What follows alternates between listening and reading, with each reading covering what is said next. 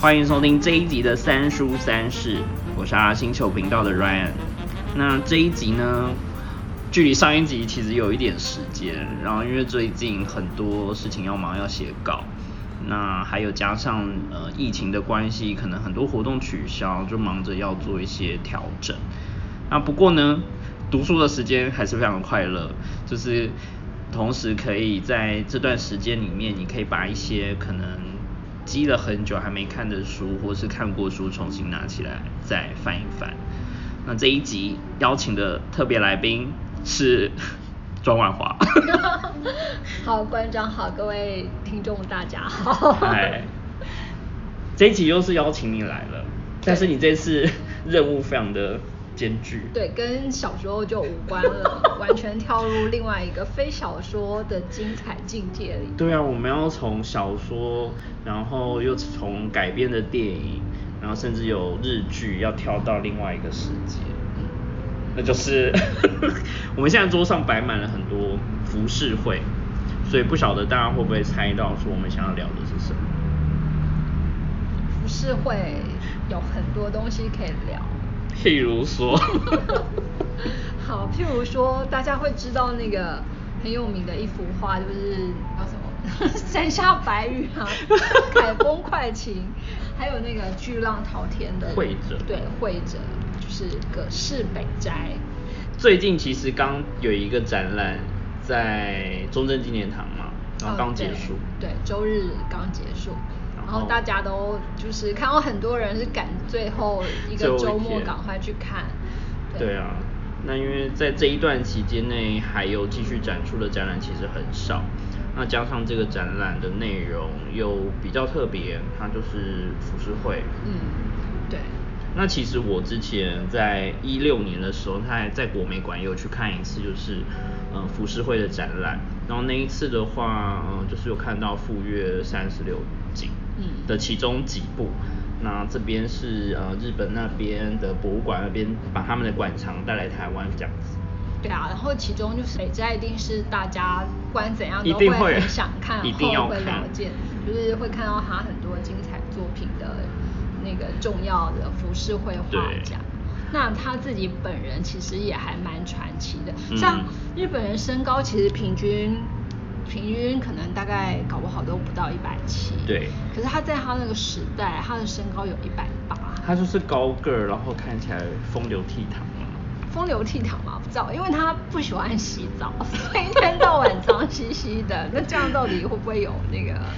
嗯，喜欢他对，可是他就是有一个特点，是他很喜欢往外跑。嗯，呃，所以他身体算是不错。对啊。因为那时候他就说，哎，比方说他就是常常往来那个什么两国啊、日本桥啊到哪里，嗯，所以他。就是即使他到了七八十岁，他还很自豪说啊，我这样走，每天走上那个八小时、十小时都不是问题。就穿上木屐就是立刻走。对，而且他还有一个怪癖，就是他很喜欢搬家。嗯嗯。然后甚至他就是，比方说他最后二十年还是最后十年里头，他就搬了二十次家。嗯。那可是他也很好玩，就是他们搬家的。地点其实都离不开那个雨田川嗯的旁边。嗯，对啊。那其实雨田川旁边，在那里生活的其实是，嗯，哎，算算江户，就是所谓的下町对区域嘛。所以就是生庶民百姓对，嗯。那所以就是从那样子的那个环境里头孕育出他的服饰会。嗯。因为服饰。的意思就是浮生百态，嗯，所以在那样子的环境里头，等于算是为他的那个画作提供非常好的人物跟舞台，嗯，那他的画作后来他就被称为就是可能是呃江户百科，对，这样子非常重要的一个作创作者，因为他笔下其实真的就是非常呃多样。然后非常厉害的在记录那个那个时候，不管是哪一种士农工商。然后富人，然后到贫穷人，甚至到乞丐，或者是武士，或者是什么，就是人物的描对他描绘是非常细腻，画对，嗯，而且他就是一直画，一直画，一直画。那听说还有一个那个，就是他其实画他可以赚钱，对，那但是他不爱存钱，所以他就是对于钱都很不重。就是不太在意，所以当他的弟子也不错，因为他弟子可以把老师的钱拿去花。对啊，但是，但是就是他们，因为他那个时代算是江户，其实有有由盛转衰的那个发展趋势，所以他到后来其实有一段时间就很贫穷。嗯，那他想出来的方法呢，就是。他帮别人画加笔画，所谓的加笔画就是，哎，如果有个人提出一个委托，比方说，哎，我希我希望你帮我画那个一个人像，或者是某个男人要追求某个女人，他要画画，对，然后他就来求北斋帮他画。那大家没有钱买画，可是就可以以物易物，所以就可以拿着那个。米来跟他换那个画，对，所以北斋其实他就产诶产下 产下很奇怪，可是反正就是他一生中所画的画其实超级多，嗯，对啊。那其实这一次的主题主要就是围绕会围绕在北斋这个画家身上，这个对，我们就从北斋开始谈，那包括比方说，嗯，第一本书是从北斋到吉卜力。那这一本是二零一九年，就是未来文化出版社出版，那是李正亮老师写的，关于就是他每次去日本的时候，会去不同的博物馆去参观，那加上他对于漫画这一块的研究又非常的深，所以他就把他这些呃整理，然后写的心得。嗯，那个就是日本漫画，其实可以说我们从小时候就非常的熟悉。大家的小时候，世代，世代有点，我们的我们的小时候了。我们的小时候就是已经已经到那个哆啦 A 梦已经是那个时候。对，然后反而像那个北斋或者是那个手冢治虫，都是长大后慢慢在往回看。可是其实那时候我们可能有看过那个手冢治虫改编的动画。还有他早期的作品，其实我们应该都有。不小心的，不知道在哪里看。怪医黑杰克都一定有啊。对，那这本书就其实是那个作者李李正亮老师，他就那个呃，就边旅行，然后他的旅行就是哎会挑选一个漫画家的那个博物馆或美术馆。嗯，然后就去参观，因为其实要了解一个漫画家，但就是看他的生平，嗯，跟比方说哦，博物馆或美术馆收藏了很多文物啊，嗯，那的确就是可以那样子去认识，哎，那这个这个画家为什么可以画出像这样的作品来？老师就是还会顺便考察，就是沿路沿途，然后去呃，可能用现在。的角度重新去看当时的城市，或是说那些呃过去的发展跟变化。对，然后像嗯，就从北斋开始，也是这本书里头第一个提的那个，就是江户博物馆。因为对于漫日本的漫画来说，其实影响非常深的就是葛饰北斋。对啊，他。嗯，就几乎是被视为那个漫画跟日本漫画跟动画的始祖。嗯，对。然后那像他的那个作品，就是在那个江户博物馆里头有收藏。然后另外就是其实离江户博物馆大概走路十到十五分钟有那个就是北斋美术馆。那这两个地方其实都可以，就是顺便一起去逛。对啊，然后就可以看到，哎，可是因为。那你最近是去呢？是去看哪一个博物馆？哦，我最近一次去就是，哎，其实是北，就是北斋跟煮酒梦二对，就是同一趟旅程里头啦。那也是因为看了这本书，就做了这本书之后，觉得哎，这样子其实还蛮有趣。而且东京就光东京就有十几个地方可以看，所以就是北斋煮酒梦二，然后跟像田和水泡。叶良小黑、叶良犬，对这个我们就比较还早于我们年代，可是就是它也是非常代表的一个作品。所以有听到那个就是别的那个读者就是说，哎。他小时候父亲从日本带回来给他的礼物，就是印有那个野良犬黑鸡的那个收音机还是什么，就是他小时候很很重要的、很记忆深刻的东西。我超遗憾的，因为我那时候在日本的时候住就是住江户川区，然后离那个江户的博物馆非常近，就是骑脚踏车。没有。因为我们去看那个相扑。那反正就是坐嗯火车会呃坐电车会经过，嗯，那当时其实没有特别去注意到北斋的博物馆跟就是江户这边，嗯，就还蛮可惜。对啊，它其实博物馆里头它就有那个呃用塑像，然后就把北斋的那个住的地方就再现出来，嗯，所以像这个它有。有一幅那个，就是你可以看到，对，他就趴在地上，然后在那边画。画嗯嗯。那其实像那个呃，有另外一部动画，其实是改编山浦日向子《百日红》。嗯。他就专门也是在讲北斋，他到底怎么怎么样用他的生命在画画。嗯。那看起来其实是还蛮惊人的。嗯。对啊。那所以就是。呃，我们会再聊到的另外一本书就是《金翼北斋》，对，对啊，这个是今年嗯刚出版，三月刚出版的那个，就是践行文化出版的呃新书，嗯，那这里面其实嗯就是以北斋的作品来去分享来分析，对，就是主要是他从五五十几岁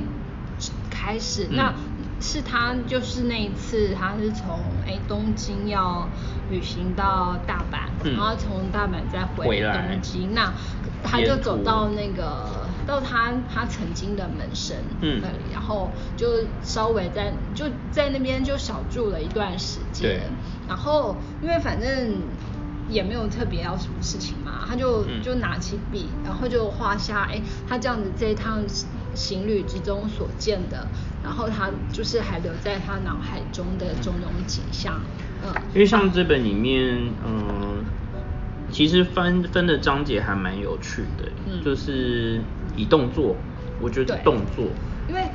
画里面的动作。去分析跟就是归类整理，嗯，就是我们刚才有讲到说，哎，它被尊为就是漫画跟动画的始祖，对啊，那可是大家会想说，哎，那时候哪来的动画？可是殊不知就是有呢。对，而且实际上就是像这本书作者他就提一个最简单，就是我们呃，如果大概知道北斋的话，也会知道，哎，他有那个雀舞。对。的那个图其实还蛮有名的，而且就是有做成什么扭蛋公仔啊，就是你可以看常扭蛋迷们，对 我有一只，对，然后那个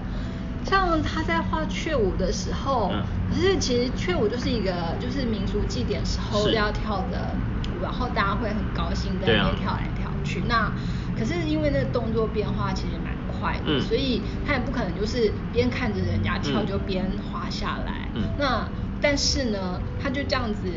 很非常仔细认真的，我不知道他到底看了多少遍，因为这书上也没有写。然后，可是呢，他就非常精准的把他的呃雀舞从头到尾就有点类似对动作分解。然后，所以如果无聊的时候，比方说你就把每个小图就。就贴一张，嗯，那你把它翻动，就是类似像像小时候在书页那边，对，那你就会发现，哎，那个人是在，对，就是那个动作真的他跳起了那个雀舞来，所以这是北斋他让人家很惊讶的地方，就是哎，你乍看之下，嗯，它是平面，它是静态的，嗯，可是你仔细看它每个图中间的连贯性，其实有，就是。就是其实他是把动的东西分解开来。嗯，我觉得我在读这一本的时候，觉得很有趣的地方是关于呃水跟风这两个的技法上，就是他如何呃就作者去解释或分析去找到图里面他一些技法。譬如说你要画风，可能在你看西洋的画作里面，风的这件事情好像并不会在画面上有那么大的呈现。可是，在北斋的作品里面，你会发现说，呃，你没有提到嘛，就像说人其实也会动，它不是只有草会弯曲，它连人都还是当下，呃，有存在一个就是风经过的感觉。那人甚至譬如说衣服啊会被吹着，他会用一个比较夸张的方式。那譬如说构图好了，譬如说草的那个弯曲的程度，你其实感觉不太出来风的威力有多大，但是它会把重点落在人的身上，就用比较夸张的角度，甚至是衣服飞开啊，或是翻起来，去强调说这个风作用在人的身上的时候，它会引起，就是它就是一阵强风。嗯，然后因为在它的这个《北斋漫画》，它里头的组成其实一一次是一个一个小图。对。可是当我们去看它这个小图的时候，作者就把它就像这样子，就相同主题的那个图。嗯。并排在一起，然后比方说风，那除了刚才让衣服反飞之外，我就发现，哎，他有画各式各样遇到风的状况，对啊对啊，包括那个伞好像快翻掉的，或者是有那个人手上拿的纸就随着风这样子被吹走，嗯，所以其实他就把那种原本是看不到的东西，可是他却用他的方式画出来变成风。其实这个跟呃水的这一块的描绘是非常有关，我自己觉得，因为呃如果说有在画画的人，可能会知道说，像呃速写，速写这种东西，就是你要在很瞬间的时候去把动作整个呃抓出一个轮廓跟大概，那它在一个时间点，譬如说一个动作可能只有一分钟跟三分钟，但你必须要对于人体的结构甚至比例。是能够在脑中、脑海中是有个很清晰的印象，你才有办法在瞬间能够把那个动作记录下来。对，像那个就是我们之前有有那个呃看到像比方说林布兰，他会跟着那个医师看解剖，嗯嗯那。可是其实北斋在他活着的时候，他实际上他也真的会去跟，比方说整骨师，嗯嗯嗯，然后就是去熟悉人体肌肉、骨骼什么的，所以他在画的时候，他也真的很厉害，就是比如说像武士在握刀的那个手指头的状态，他已经画出，我相信他在那之前应该。已经画过非常多次，才有办法那么精准。比如说，呃，指腹啊，然后跟肌肉上面的纹理，跟他稍微有一点点用力的时候的握法，其实是很细的。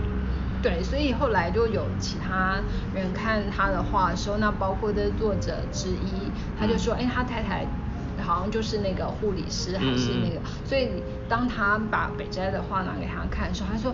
哎，这完全就是他们以前学过的那个肌理的那个位置，然后对结构组织到底如何？因为对于画画非常擅长的人来说，他其实可以很精准的呃，比如说用观看的方式，他可以知道这个人的比例，比如说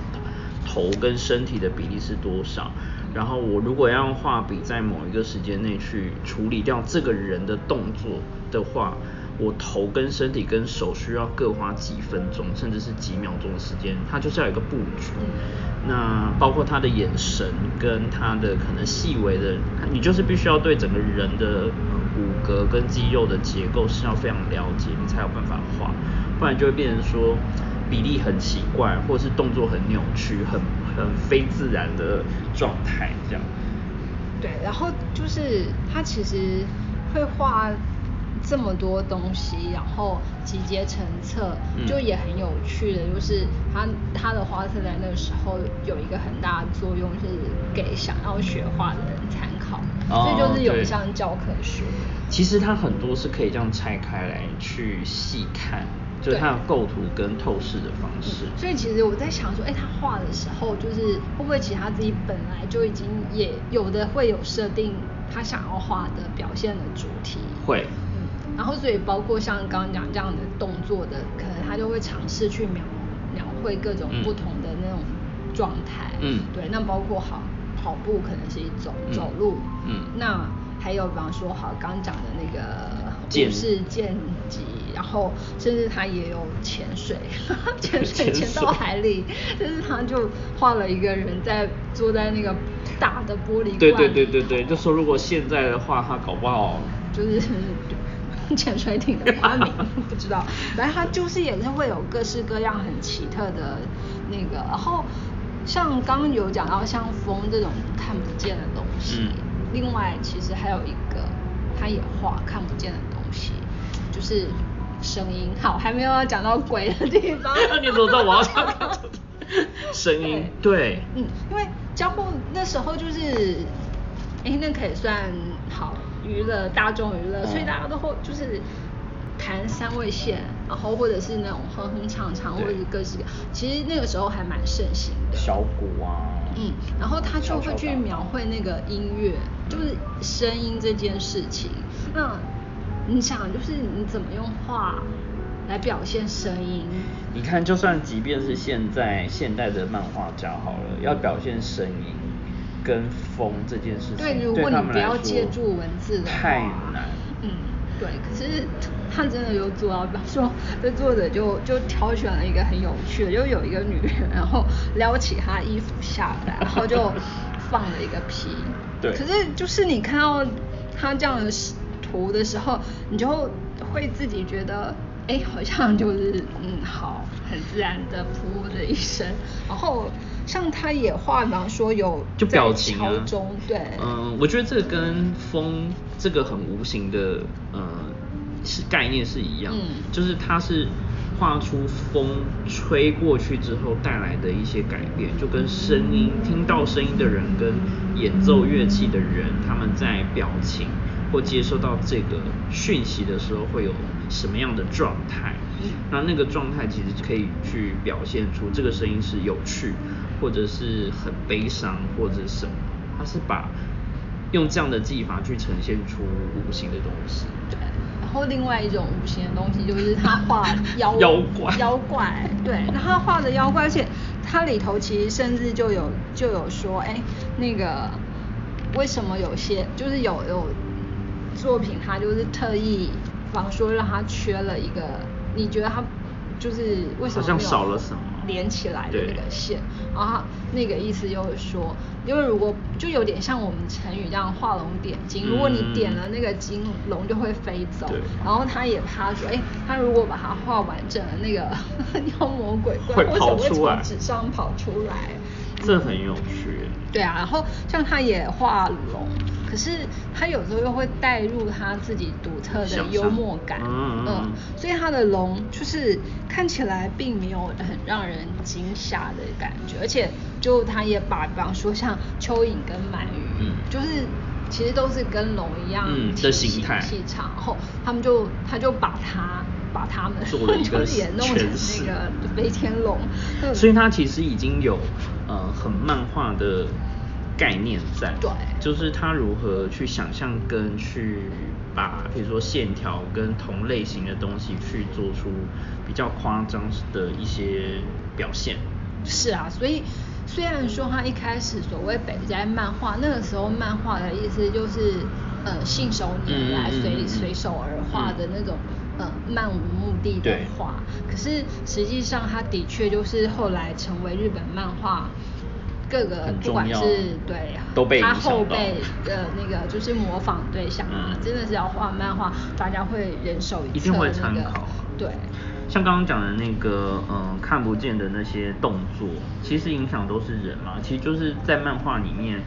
嗯有时候你必须要强调人物的关系跟人物的状态的时候，你反而会让不呃背景的这个东西就是比较没有那么多干扰，会更简化。然后反而是以人的方式去诠释出他想要表现的这个画面的动感。嗯，所以就是大家拿着它当神，那当然，当然，而且而且很很很厉害的就是他不只是在日本被当成那个 在国外也是，对，他在国外也是，所以像欧洲甚至有所谓的日本主义，那其实起源就是来自于北斋的那个那个梵谷啊、莫内啊，对。而且他们竟然就是把他的漫画，就是他就做了一个那个花瓶，就上面的鲤鱼用的就是北斋的鲤鱼图，嗯，所以其实北斋漫画那时候就另外一个问题，虽然说它很畅销，而且它是畅销了大概大概四五十年有，嗯，然后。也算是大量印制，因为就是畅，就是所谓畅销嘛，那大家都想要。可是就是因为它也被当成那个临摹范本，然后甚至被拿来当成图样。对。嗯，所以通常就是当图样，当然就会切割下来，然后拿去转转印或干嘛。嗯。所以变成它的那个漫画。抄袭吗？留不是留下来的那个北斋漫画，其实要找到。原本非常品相完好的书反而很不容易。嗯。然后只有就据说啦，据说只有在那个欧洲的博物馆里头，反而才可以发现那个北斋漫画比较完整的，因为他们真的就是把它当成神一样在对，可是他在日本就是就是大众画家，就是给提供素材给大众消费的，所以不会有人把它当成那个崇高的艺术品，而是就是随便翻随便翻到烂也没关系。这就想到中间穿插跳出另外一本书，就是《浪迹而不成》哦，就里面讲也是跟北斋有关，然后影响到印象画派的作品。那当时的确也是小说里面也是有讲到说北斋到底对欧洲人有多大的影响。就算你你先撇掉那些可能虚构的人物或干嘛，你就光他描绘的，你就可以知道从另外一个角度去看，哦，北斋原来在外国人是眼里是那么的像神一样，可是对于在日本自己本国人来说，在当时啊，可能他就是一个非常雅俗共赏嘛。然后就是很大众普及的一种，就是浮世绘。对啊，而且就是浮世绘，就是要提供大家知道其他人到底生活的材料是什么，所以他画的主题也很大众，就是不会仅限于那种，因为与浮世绘画家相对就是宫廷画家嘛，那宫廷画家当然就是。帮公贵族什么那些服务，那像他们就真的完全就是记录那个当时百姓生活。而且又会讲到说，嗯，譬如说中国的传统的山水跟花卉人物等等的绘绘画技法，跟所谓浮世绘它的表现又完全的很不同。嗯就一种可能非常的刁钻精细，那其实也跟。欧洲的绘画历史也是一样啊，就是过去可能在古典画作上面，他们可能要求，比如光影的表现一定要非常怎么样，然后再就是人物的比例，甚至是主题等等结构。但是你回来看北斋的话，你就发现他其实画下来的东西就是已经打破这些嗯过去的规范，然后但是又更接近一般人可以进入的那种。就是他把门槛又降得很低，可是又有很高的艺术性。对啊，因为他就嗯好，完全不负所谓天才的称号。可是但没有，他也是外星人吧？对，就虽然说那时候也是很多很多画家，然后可是就最后都还真正产生很大影响，然后到现在其实就不管是甚至像包括到后面。哎，我们熟或不熟的 的日本漫画家，其实基本上都都有都是都会有从他这边来的那个养分啊，嗯，对啊。像呃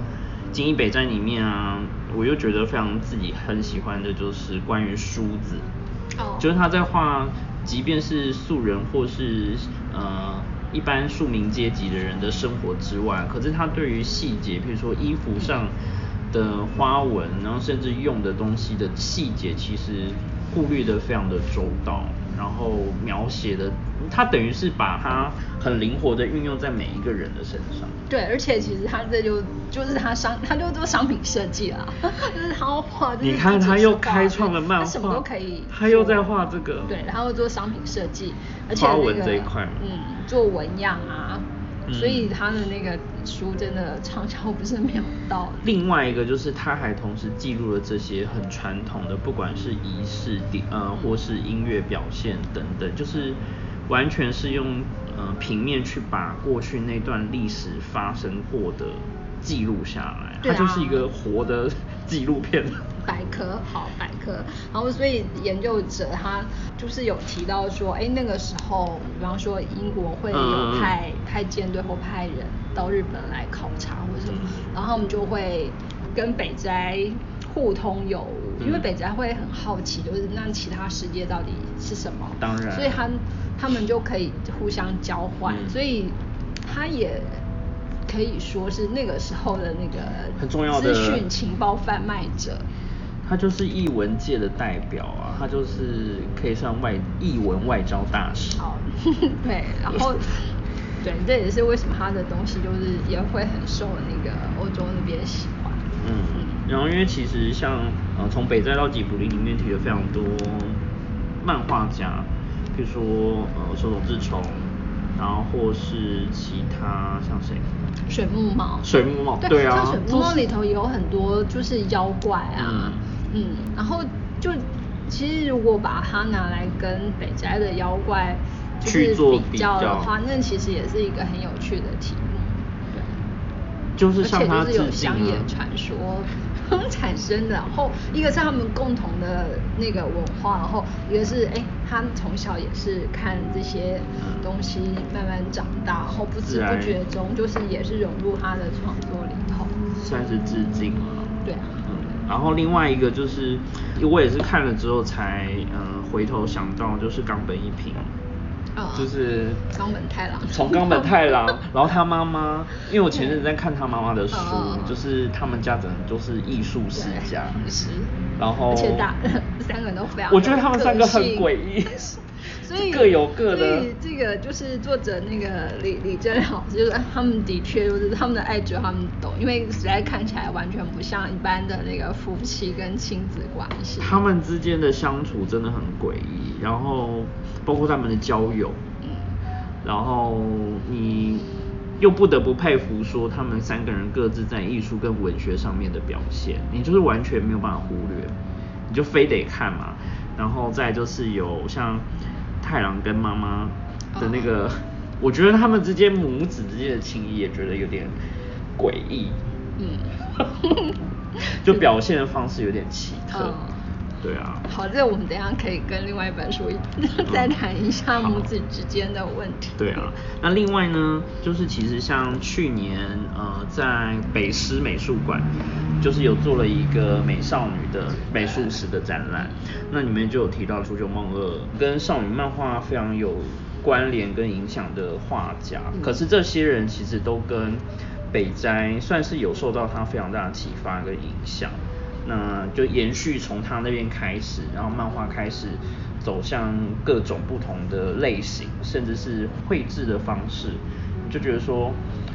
他真的对啊，所以就被当成就是 祖师爷，嗯嗯嗯，而且就让我们现在可以看到日本这个漫画然后到动画，对啊，对啊，那虽然说可能就是里头没有讲到什么 One Piece 或者是那个。晋级的巨人之类，可是从这样子再慢慢一路走下来，然后从年代，嗯也可以看到不同时代的漫画家，他们怎么用他们的画去呼应他们所存在的那个时间。那去东京就很有趣，因为里头东京也算是漫画家的大本营嘛。就出版社在那，大家想要有出席或者话，就是 就是会上京来，嗯嗯，所以呢，包括像手冢治虫也是，算是有上京的概念，然后煮酒梦二也是上京啊，对啊。像刚刚讲到说北斋，他其实就做了非常多的商品设计啊，那不止影响漫画，所以说像后来那个明治大正大正，比如说煮酒梦二跟中原纯一。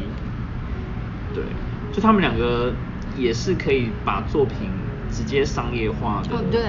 画家，嗯，所以那时候就是也是会在包括像时尚杂志上面就邀他们画那个画，就除了杂志封面，然后或是一些包装，甚至小的海报、对插画，就做成那个那个什么哎乐谱集的封面。北斋也被做过，而且还是被那个德布西拿去做 做呃，就是海嘛。嗯。那不得不讲一下，就是海呢，因为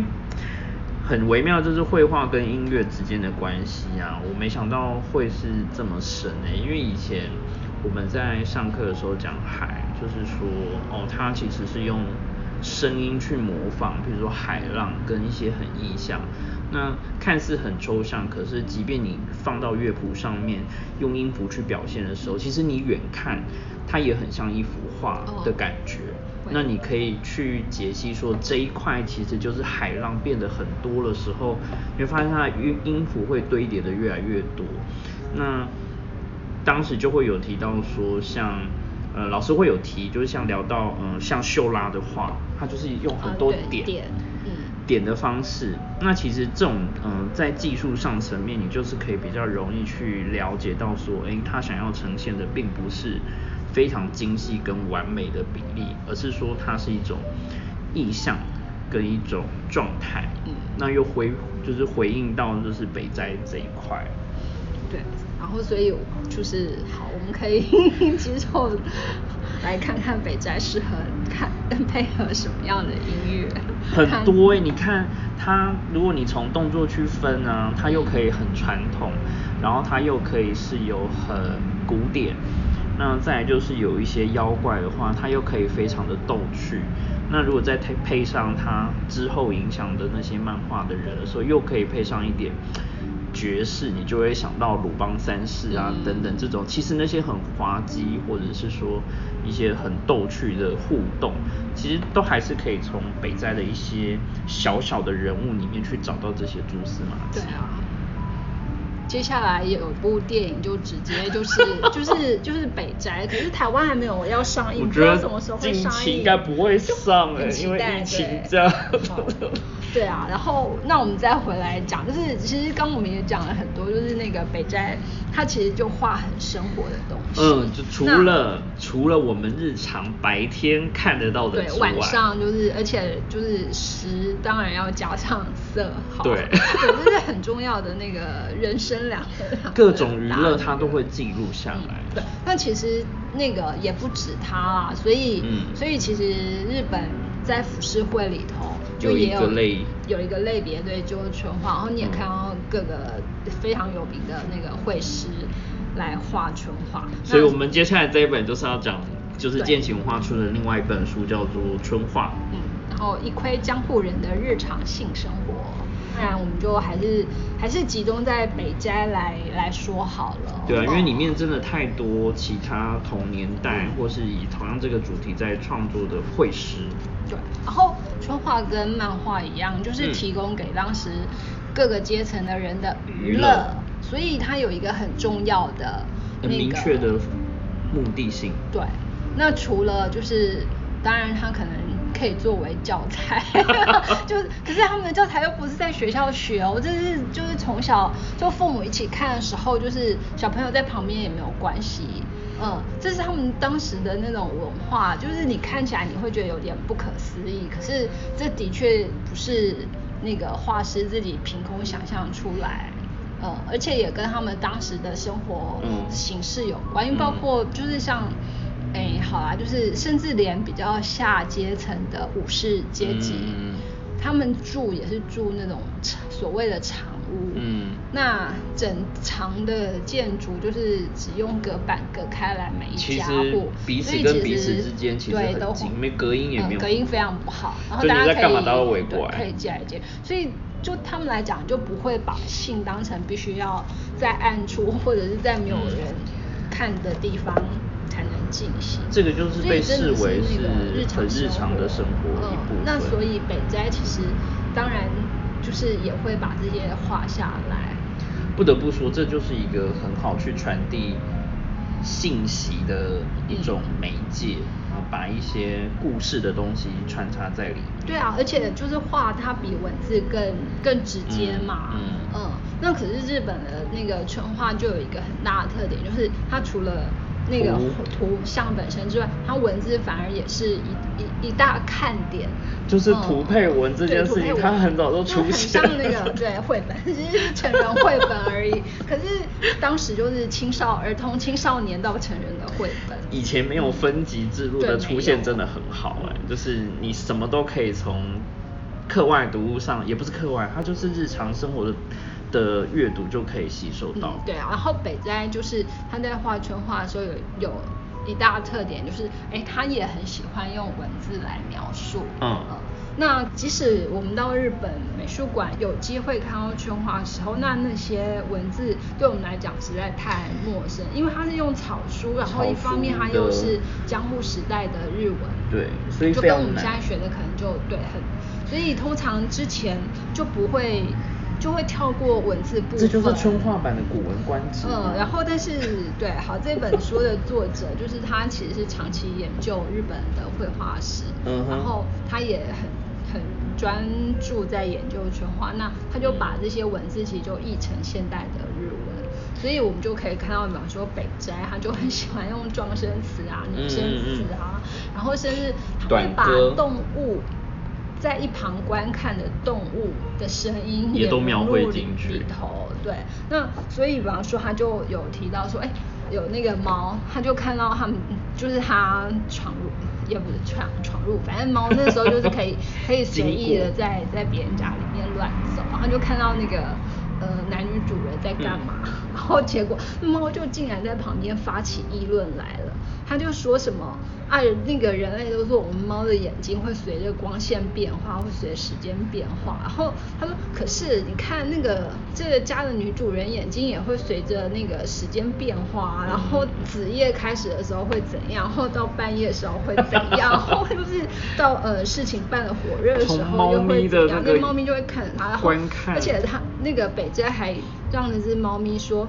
哎，都进行到这，害我也很想干嘛干嘛。然后我就看到旁边老鼠说啊，他们也在啾啾那不要打，不要打扰了那个老鼠好了。嗯，所以其实你看，就整个，就如果你你想象成话是色情画，你你怎么就是怎么会出现这些，甚至老鼠出现，这是很不可思议的事情。可是其实，在北斋，他就会把这些东西那个统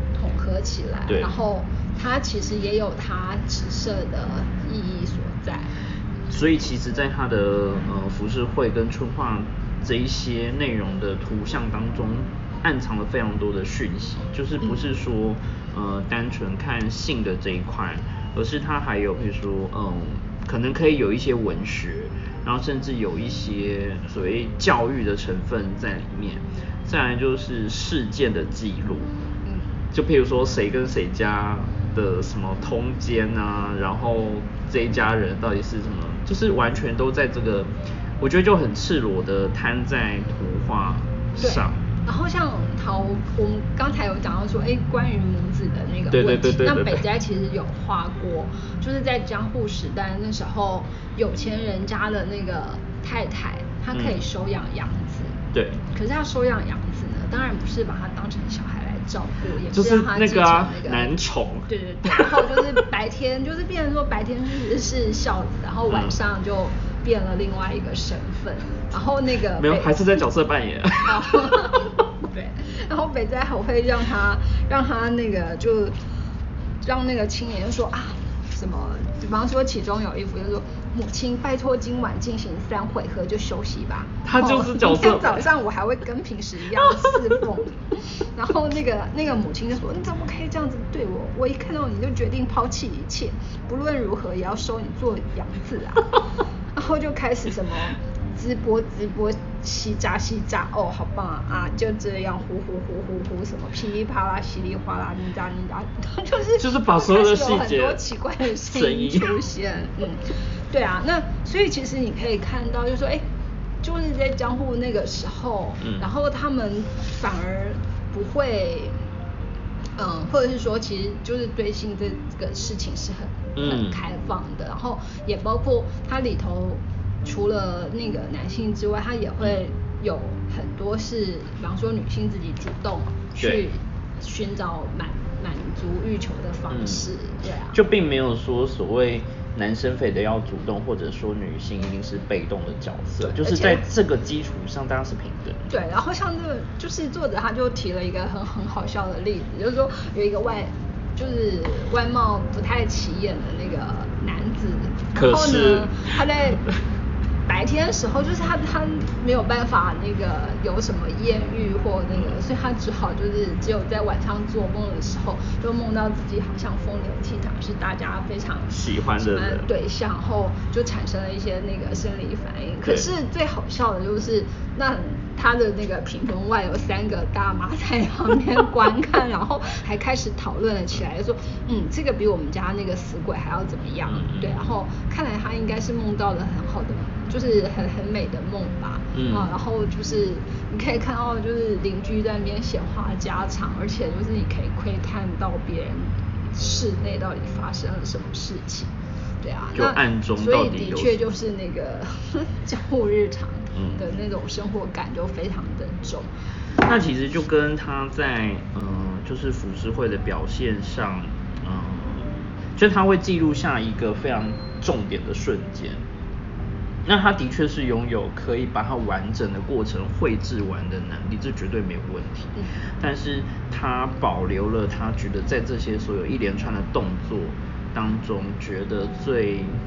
精彩或者最吸睛的部分，用画面。剩下的部分就借以稍微的文字去做呃提点，甚至是有一些辅助。对，像他其实有时候他还会巧妙的设计。那比方说他可能就会诶让那个女人手上拿了一幅团扇，那再仔细看那个团团扇上面可能有两三行诗句，然后吟诗。对，然后他就说哦，比方说他那团团扇上上面他就写说啊聘。聘呃卞庆小挺都好傻，然后可能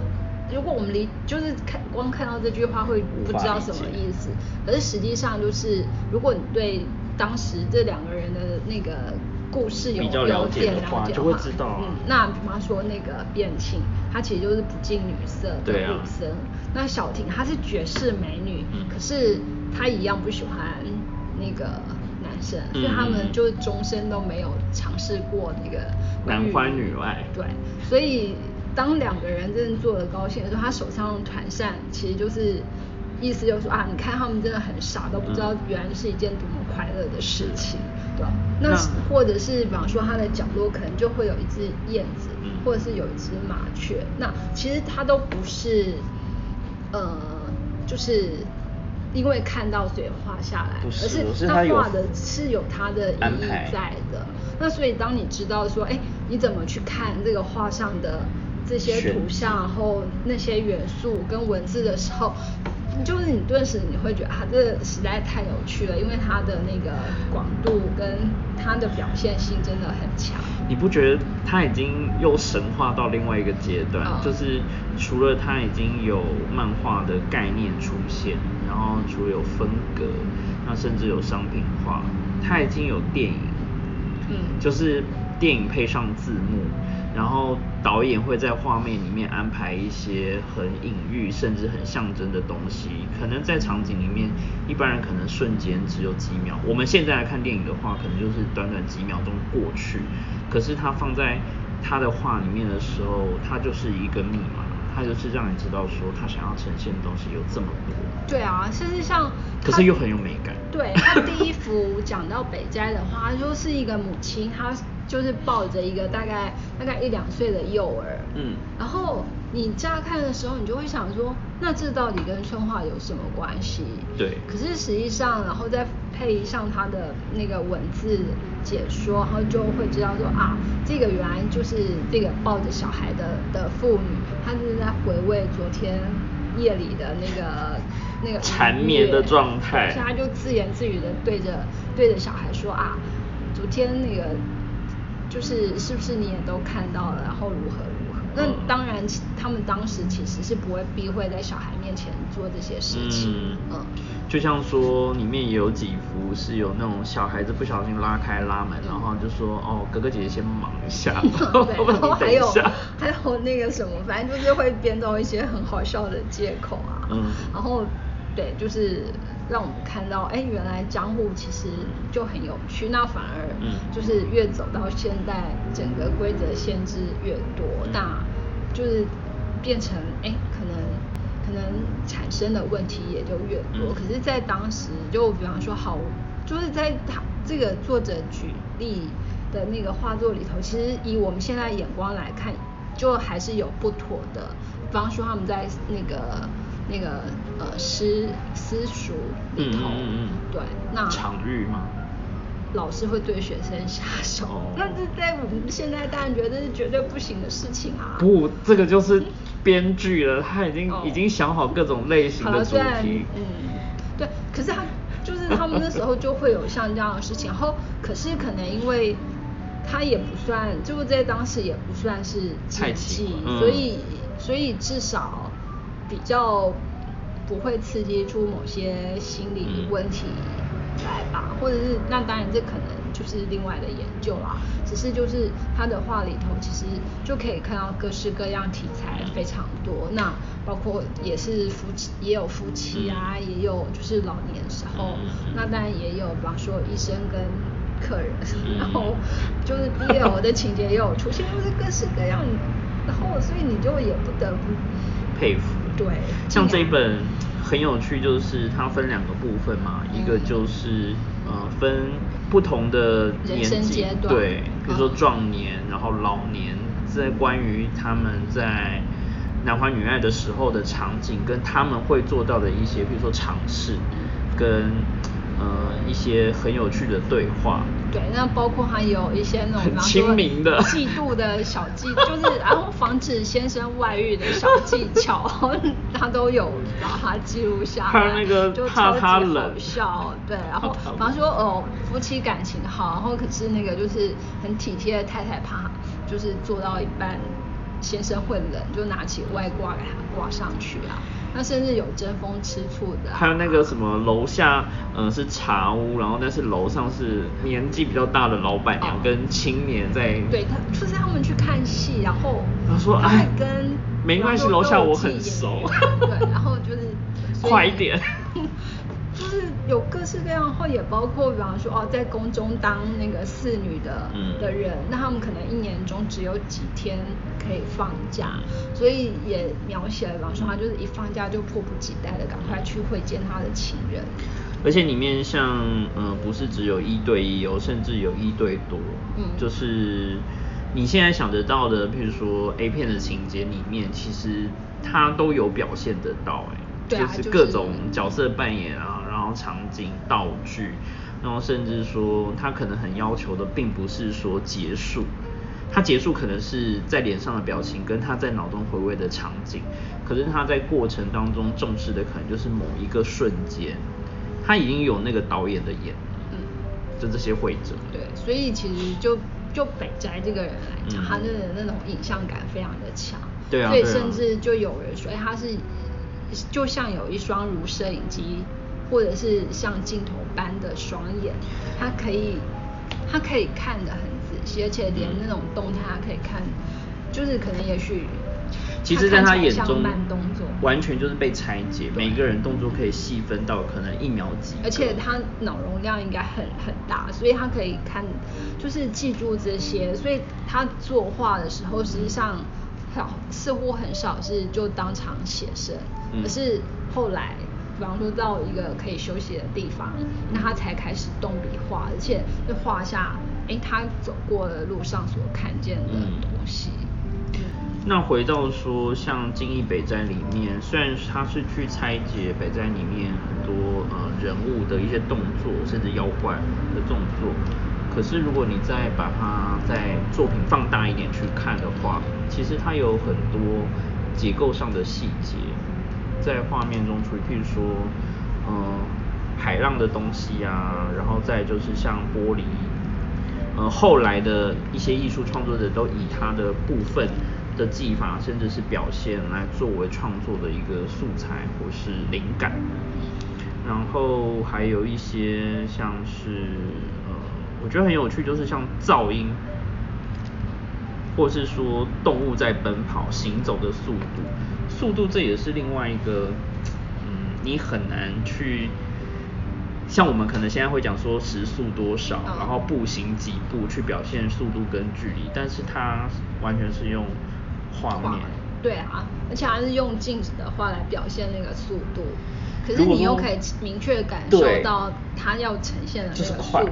对，所以就很厉害。你说如果要一个文学家好好去描写，他可能要用非常多文字，然后去堆叠，才可能有办法堆叠出某一种速度的感受。但是他用画面就可以完全取代掉这些。对啊，对。可是就里头也有提到一个很好玩的，就是因为他太厉害了这样画，然后可是呢，可能就会。就是还是会有人要求说啊，你要不要直接标注你画的是什么？就是难做到连自己去看，然后去去稍微想一下都不愿意。所以后来就像他就是北斋漫画会一直印，所以像他有的版本就是比方说他在表现风的，那可能后来版本有的他就会真的就写上一个疯字。就这么 然后我只能说只能说好吧，那个。读者实在太懒惰，就明明都画给你，都已经画给你看了，还要这样解释。那甚至像他很喜欢画钟馗，对，那他也喜欢，就是像就是呃北斗七星里头的那个，对啊，人呃拟拟拟人画，就包括他的名字嘛，对，不是都是有很多不同的呃算笔名嘛，嗯，对他很爱换笔名，就跟很很爱搬家是一样，对对对。只是后来就是大家很习惯，就是用北斋来，呃，可是其实它真的有很多人，然后包括什么画狂老人，对啊，然后就从头到尾就是还有什么铁铁，然后这些其实都是从呃北斗七星的，就是祭祀这个东西的庙见信仰里面去取的名字，什么雷斗啊、陈正啊等等。对，可能也许就是像我们对那个钟馗可能。还蛮熟的，所以其实一看就不用他讲钟馗就知道，哎，他画的是钟馗。可能对外国人还没有那么有直接的共鸣跟联想，可是对于比如说亚洲，甚至说呃有同样宗教信仰的人来说，是比较能够直接去做连接到。对啊，所以看他的东西真的还蛮有趣的。好，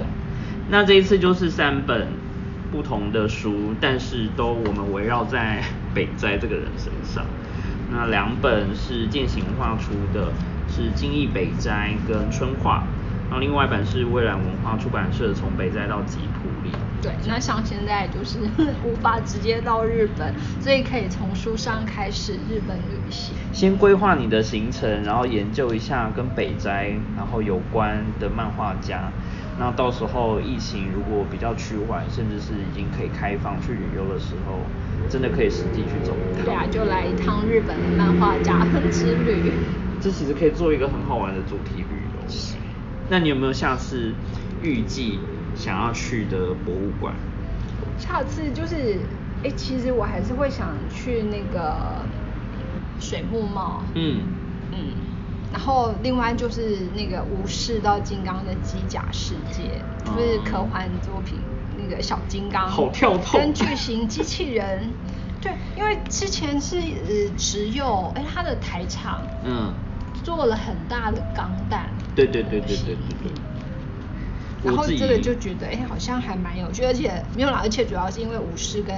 金刚这地方还没有去过，所以会想让你。一次去就觉得哎很好玩，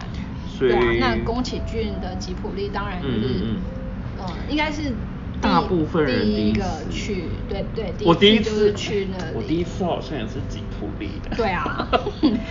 但下次就会想要去弥生跟呃乌龙派出所的景点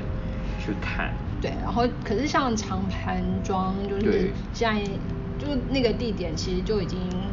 改建嘛，就。现在他要那个啊，他要重建，嗯，可是就就是重建啊，就不是当初不是原本的啦，就有点可惜。它会变成一个像是纪念馆的形态，再继续让大家去怀念当时美好的日子。对啊，然后那个藤子 F 不二雄，我觉得应该也要去一下。当然，对，毕竟是那个从小看到大的。然后我们还是很年轻啦。里头也有还还有提到那个啊什么。小甜甜，他在那个，对他跟主角蒙恩都在那个冈山那一带，嗯所以其实那时候本来想是要顺便去，可是就时间上来不及。好啦，对啊，好，关系可以玩很多次。那我们这一集就聊到这边喽，那希望下次还有机会可以邀请到婉华来。好，谢谢大家。这集就这样喽，拜拜。拜。